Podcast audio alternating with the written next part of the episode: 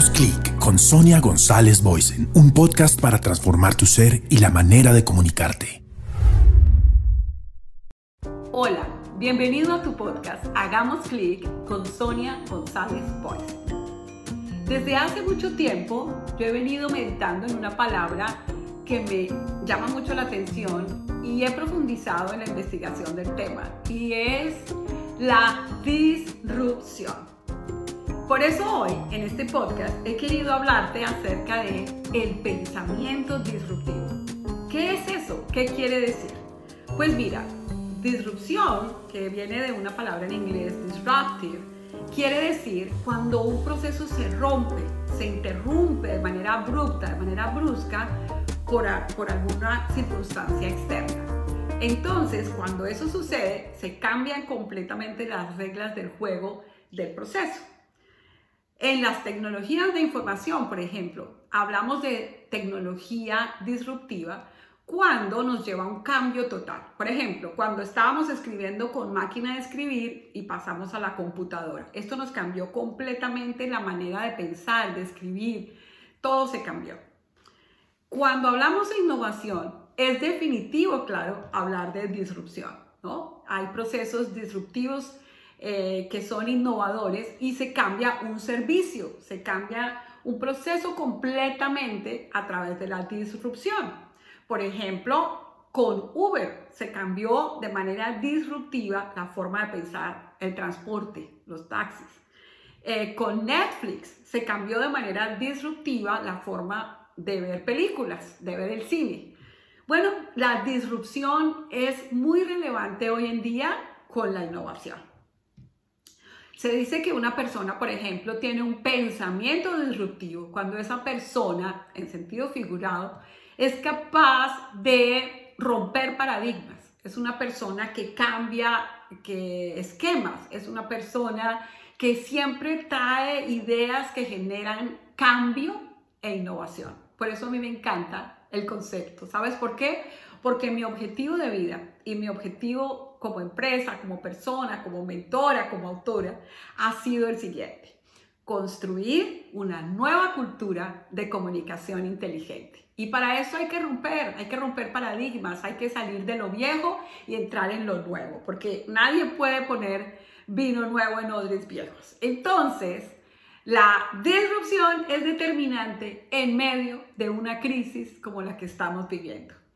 En la crisis actual hay una disrupción total de la comunicación. Estamos en un momento en que nos tocó completamente reinventar la forma de comunicarnos. Tuvimos que salir de las empresas y empezar a comunicarnos desde la casa. Todo este cambio tan disruptivo por medio de la crisis del COVID-19 nos hace entender que tenemos que tener capacidad de tener un pensamiento disruptivo.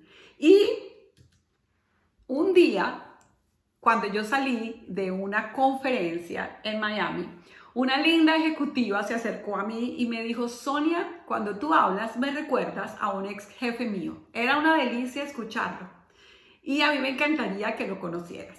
Y yo le dije, pero por supuesto que sí. Cuando analicé quién era el personaje, dije, wow, qué bueno que ya me haya relacionado con él, es un honor para mí. Poco tiempo después lo invitamos a dar una conferencia vía streaming desde Canadá hasta Miami a un grupo de ejecutivos, empresarios, emprendedores y fue sensacional. La gente quedó literalmente wow, porque él fue buenísimo hablando de el pensamiento disruptivo. Nos dijo cosas increíbles como un refrán de que lo que no nos mata nos hace más fuertes. Ah, disrupción, qué tema tan fascinante. Pero poco tiempo después, él nos acompañó en un click talk que hicimos con otro personaje que vino de Washington, otro amigo, y fue genial. Hablamos de comunicación en tiempos de crisis. Más tarde nos habló de cómo se comunicó la crisis cuando eh, el tema del incendio de Notre Dame. ¿Recuerdas que fue, nos impactó tanto recientemente? Bueno, pues en estos días de esta crisis del coronavirus, del COVID-19, no he hecho sino pensar qué estará pensando este personaje acerca de la disrupción y la comunicación en medio de la crisis. Por eso hoy lo quise invitar a que nos acompañara en este podcast y que te diera todo lo que él sabe y lo que tiene acerca de disrupción. Es Isaac Nahon Serfati. Isaac Nahon Serfati es un venezolano de ascendencia judía que vive en Canadá. Él es profesor asociado de la Universidad de Ottawa, de Ottawa, en Canadá. Fue director del área de comunicaciones y es autor de libros, es un hombre de pensamiento profundo y es una delicia escucharlo con su acento venezolano y con su manera profunda y deliciosa de conversar. Entonces hicimos una conversación, una entrevista con preguntas, por supuesto, sobre el pensamiento disruptivo y la comunicación en crisis y por eso hoy tengo contigo en este tu podcast a Isaac Naon Serfati. Isaac Naon Serfati, ¿qué es ese gusto de tenerte con nosotros aquí en, en este tu podcast? Hagamos clic con Sonia González Boysen. Es una bendición, es realmente un honor tenerte. Como ya les expliqué, es un hombre que marca la diferencia, que hemos tenido conversaciones en diferentes escenarios, pero sobre todo ese Click Talk inolvidable en Miami, donde lo escuché primero lo escuché en, esa eh, conferencia streaming desde Canadá, pero luego uh, presencial. Es un deleite escucharlo y ustedes van a, a comprobarlo ahorita porque vamos a hablar de un tema que él domina y es, es uno de sus temas en donde él es, eh, fluye y es delicioso escuchar y dice cosas siempre inteligentes.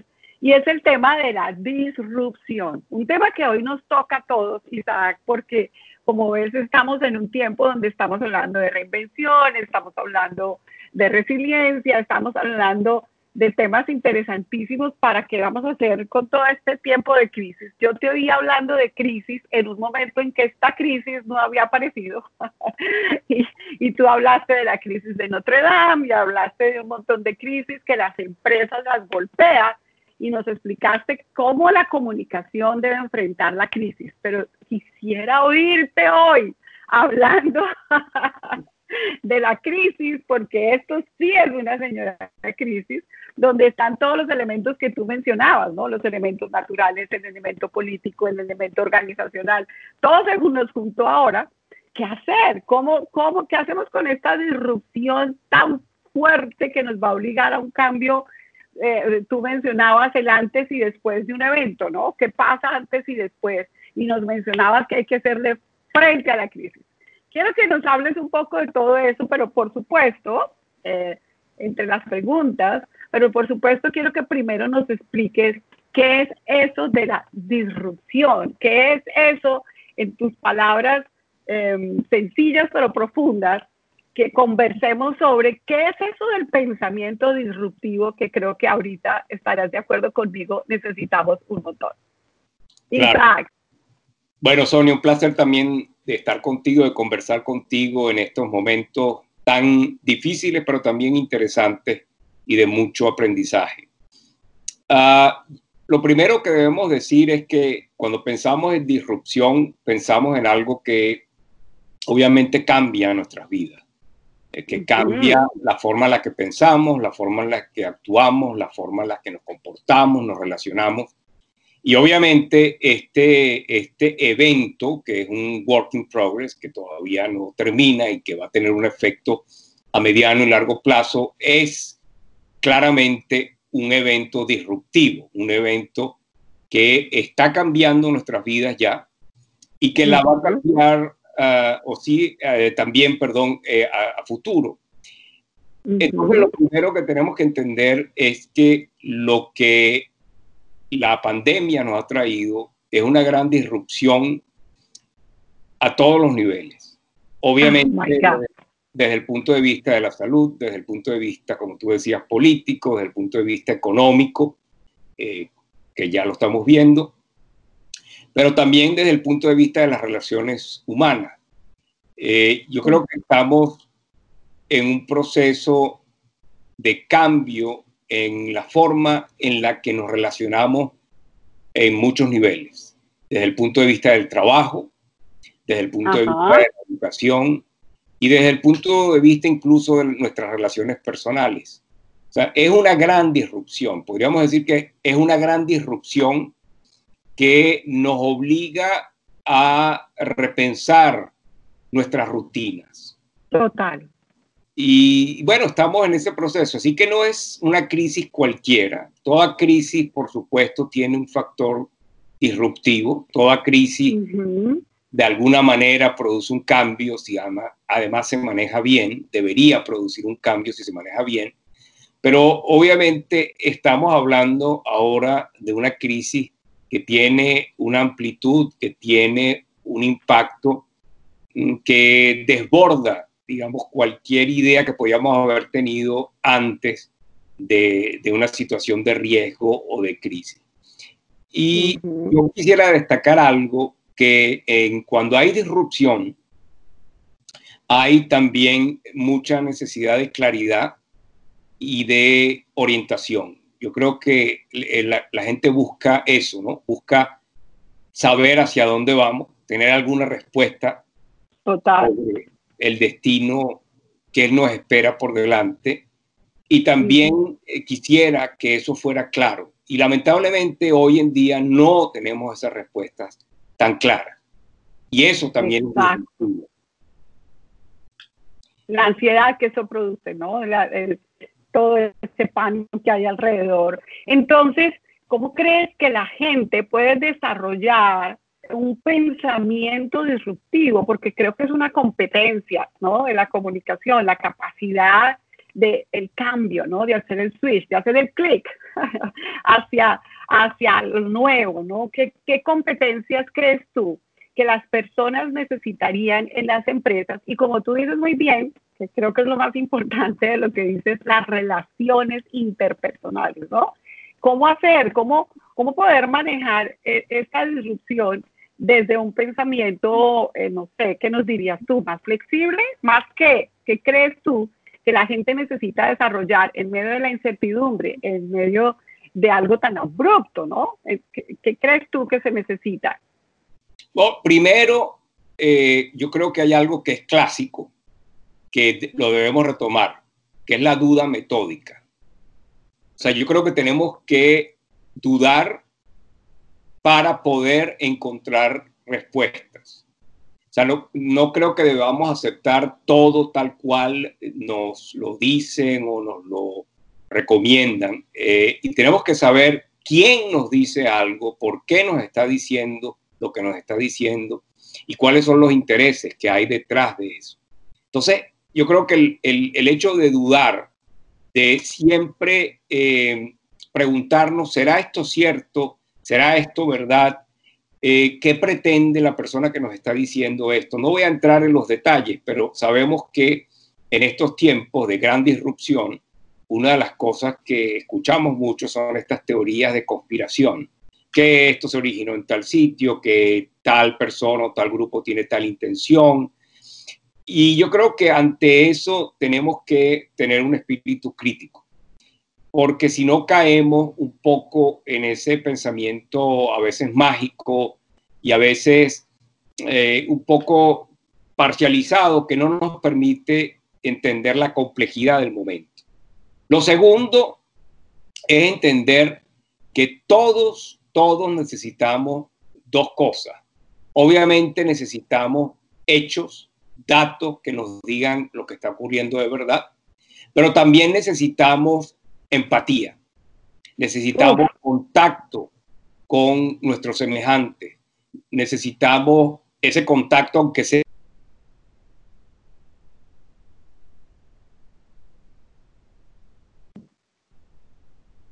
igual es muy importante. Atención a las emociones que obviamente están a flor de piel en este momento. Una combinación de buena razón y de buena emoción son dos cosas que son importantes. Sí, efectivamente. Eso me encanta, eso me encanta. ¿Cómo, ¿Cómo lograr ese balance? No es lo más importante, las emociones que están a flor de piel, ¿no? Los miedos, las iras, eh, todas las emociones que están eh, en este momento fluyendo, eh, y al lado poder ser personas que piensan de una manera lógica, cómo lograr todo eso, ¿no? Si te dijera cómo crees que la gente puede ser empática en la comunicación, que es donde tú eres un experto, ¿qué crees que necesitarían? Por ejemplo, la gente en las empresas, los emprendedores que tienen que hacer reuniones virtuales todo el día, eh, que me están pidiendo ayuda para el digital speaking y todo eso, tú, a ti te ha tocado las clases en las universidades online, todo eso, ¿no? Cómo ser empáticos desde lo virtual para manejar este, esta disrupción tan fuerte. Bueno, una de las cosas que tenemos que entender es el formato, digamos, el medio que estamos utilizando para comunicar. Eh, no es lo mismo, tú lo sabes, por supuesto, has escrito sobre eso, la comunicación cara a cara en persona, que la comunicación a través de estos medios, como estamos nosotros hoy hablando a través de una plataforma digital. Y yo creo que entender el medio implica adaptarnos a, las, al, formato de ese medio. Se implica entender que tenemos que ser mucho más directos, breves, mucho más concretos en la comunicación. Ese es un punto importante. Eh, no, no, simplemente por, por, un tema de tiempo. obviamente el tiempo vale mucho en estos momentos porque tenemos la impresión tenemos mucho tiempo, pero en el fondo no. O sea, es como una contradicción. tenemos que usar el tiempo bien, pero aparte del tiempo, tenemos que entender que para conectar por esta vía, tenemos que saber, digamos, cómo mm, comunicarnos, qué medios utilizar, tanto en la comunicación verbal como no verbal, para mantener ese, esa conexión con la otra persona. Entonces, mi primera recomendación es entender las características de estas plataformas. La segunda es escuchar. Eh, hay una dificultad eh, de base tecnológica, vamos a decir, por el delay, por los problemas de conexión, que hace que muchas veces nos cueste escuchar. Entonces, una pausa es importante la pausa, porque la pausa nos va a permitir abrir la puerta para que la otra persona también se pueda expresar, hacer sus comentarios, sus preguntas. Y hay un tercer aspecto que yo diría que es entender que eh, tenemos que buscar la manera de conectarnos después de esta conexión cara a cara. O sea, sobre todo pensando en las empresas o pensando en las organizaciones en general. ¿Cómo mantenemos la conexión? ¿Qué hacemos aparte de hablar por Zoom o por Skype o por cualquier otra plataforma? ¿Qué hacemos para que esa conexión se mantenga? ¿Qué tipo de actividades podemos tener offline o qué tipo de intercambio podemos mantener que sean productivos y que nos permita saber que el otro está allí, aunque no siempre lo veamos. Eh, claro, eso, eso es clave. Yo te quería, de eso te quería hablar, ¿cómo ves tú eso de la nueva normalidad? Si es que se puede hablar de eso que tendremos. Eh, para mí creo que no va, no va a haber una normalidad, va a haber una disrupción tal que vamos a tener una reinvención casi que plena, pero para ti, ¿cómo, cómo este, esta disrupción vamos a poder mantenerla después, en la nueva normalidad? ¿Qué, qué te imaginas tú? Aunque como tú dices bien, todo en este momento es, es simplemente suposiciones, eh, todos estamos eh, a la expectativa de lo que no sabemos, pero ¿cómo te imaginas tú eh, que, este pensamiento disruptivo se va a aplicar dentro del nuevo mundo cuando todo esto pase, que esperamos confiando en Dios que así será, porque creo que en el beneficio de la duda, pero también creo que todo es posible si creemos y que debemos seguir creyendo, ¿no es cierto?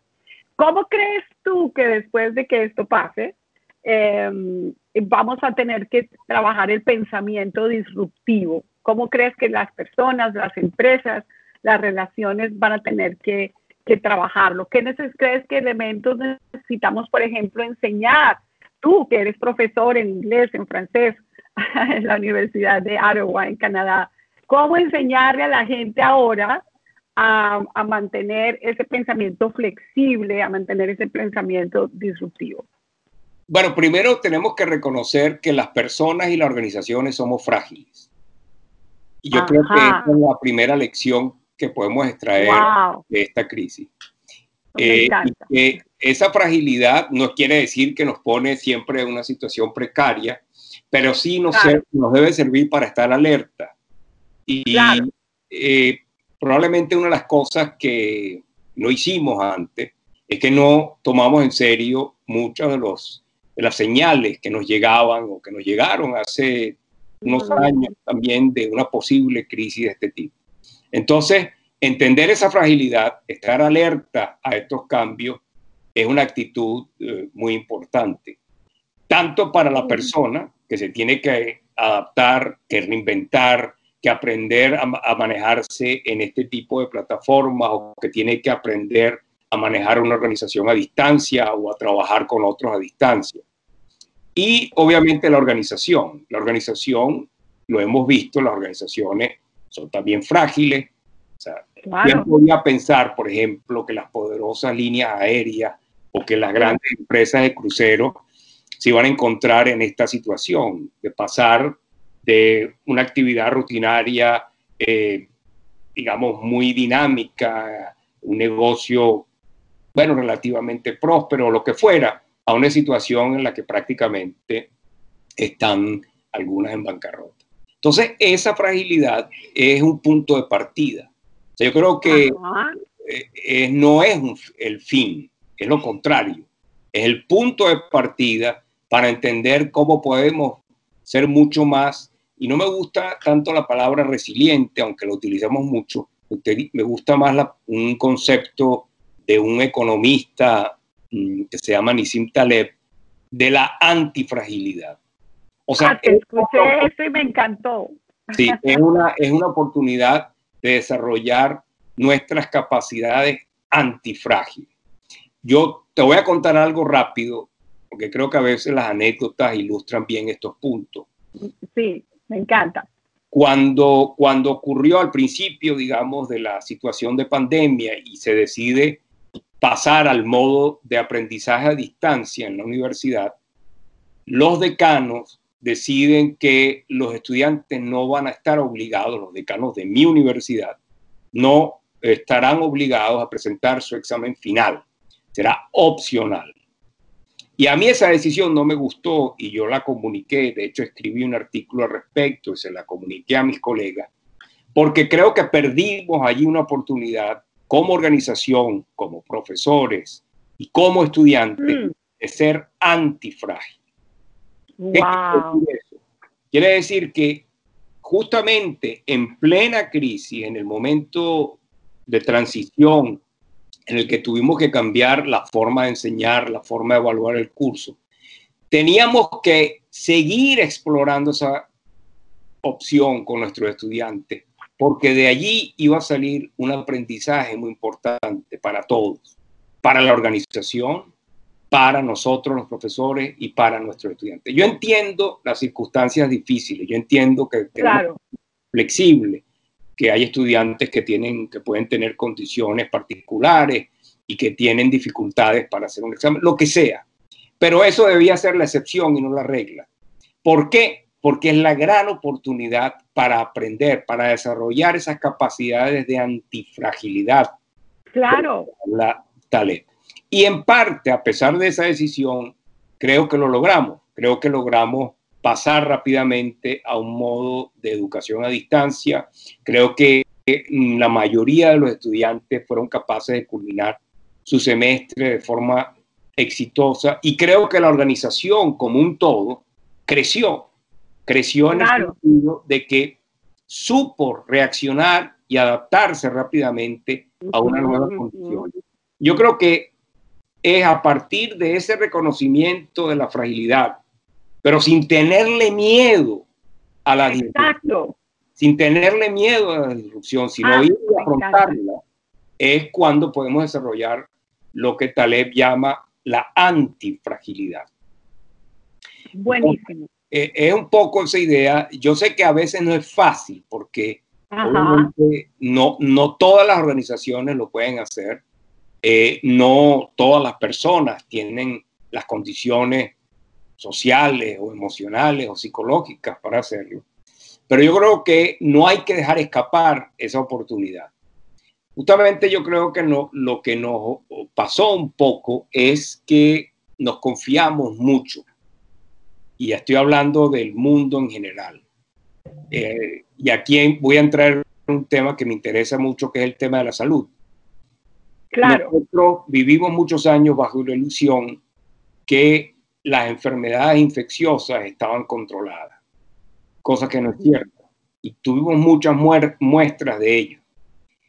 Y creo que ese exceso de confianza nos hizo más frágiles y no nos permitió desarrollar esto que es tan necesario ahora, que son estas capacidades antifragilidad. Wow. Wow. Isaac, yo quisiera conversar contigo mucho tiempo. Quiero invitarte nuevamente a, este tu podcast con Sonia González Boysen para que hagamos clic mil veces más, porque todo lo que dices realmente es disruptivo, realmente nos cambia un poco, nos da herramientas. Eso de la antifragilidad me encantó, pero me encantó el reconocimiento de la fragilidad que tiene que ver con humildad, que es algo a lo que nos ha llevado, creo, es de las cosas buenas a los que nos está empezando a llevar esta, esta crisis. Eh, bueno, te aprecio muchísimo, de verdad. Gracias, gracias, gracias, Isaac Fati, por estar aquí. Gracias por agregar tanto valor eh, y porque realmente con, con todo lo que dices, uno crece y de eso se trata este podcast. Entonces, ¿qué tal si te vuelvo a invitar alguna vez? ¿Me aceptas el reto? Con mucho gusto, Sonia. Muchas gracias, como siempre. Me encanta también estar en comunicación contigo, conversar de estos temas y estamos siempre a la orden y mucha suerte. Qué interesante escuchar el tema del pensamiento disruptivo en la voz de Isaac Naum Fati. Yo lo disfruté muchísimo, espero que te haya encantado y de verdad que vale la pena escuchar gente hispanohablante, latinos en Canadá, en los Estados Unidos, en todo el mundo, dejando huella, marcando la diferencia. De verdad que la disrupción hoy es más importante que nunca. Y qué bueno esto de la antifragilidad, ¿no es cierto? Una muy buena forma de mirar la crisis y de mirar la manera como nos comunicamos. De verdad, disrupción. Empieza a pensar desde donde tú estás, desde tu trabajo, desde cada cosa que haces, cómo ser innovador y cómo crear desde la antifragilidad, cómo crear, innovar y traer disrupción en medio de esta crisis. Te espero en el próximo episodio porque tenemos ya un nuevo invitado que yo te aseguro que te va a encantar y de esa manera vamos a ayudarte a continuar en medio de esta crisis, a transformar tu vida, a transformar tu comunicación. Y por supuesto, hagamos clic.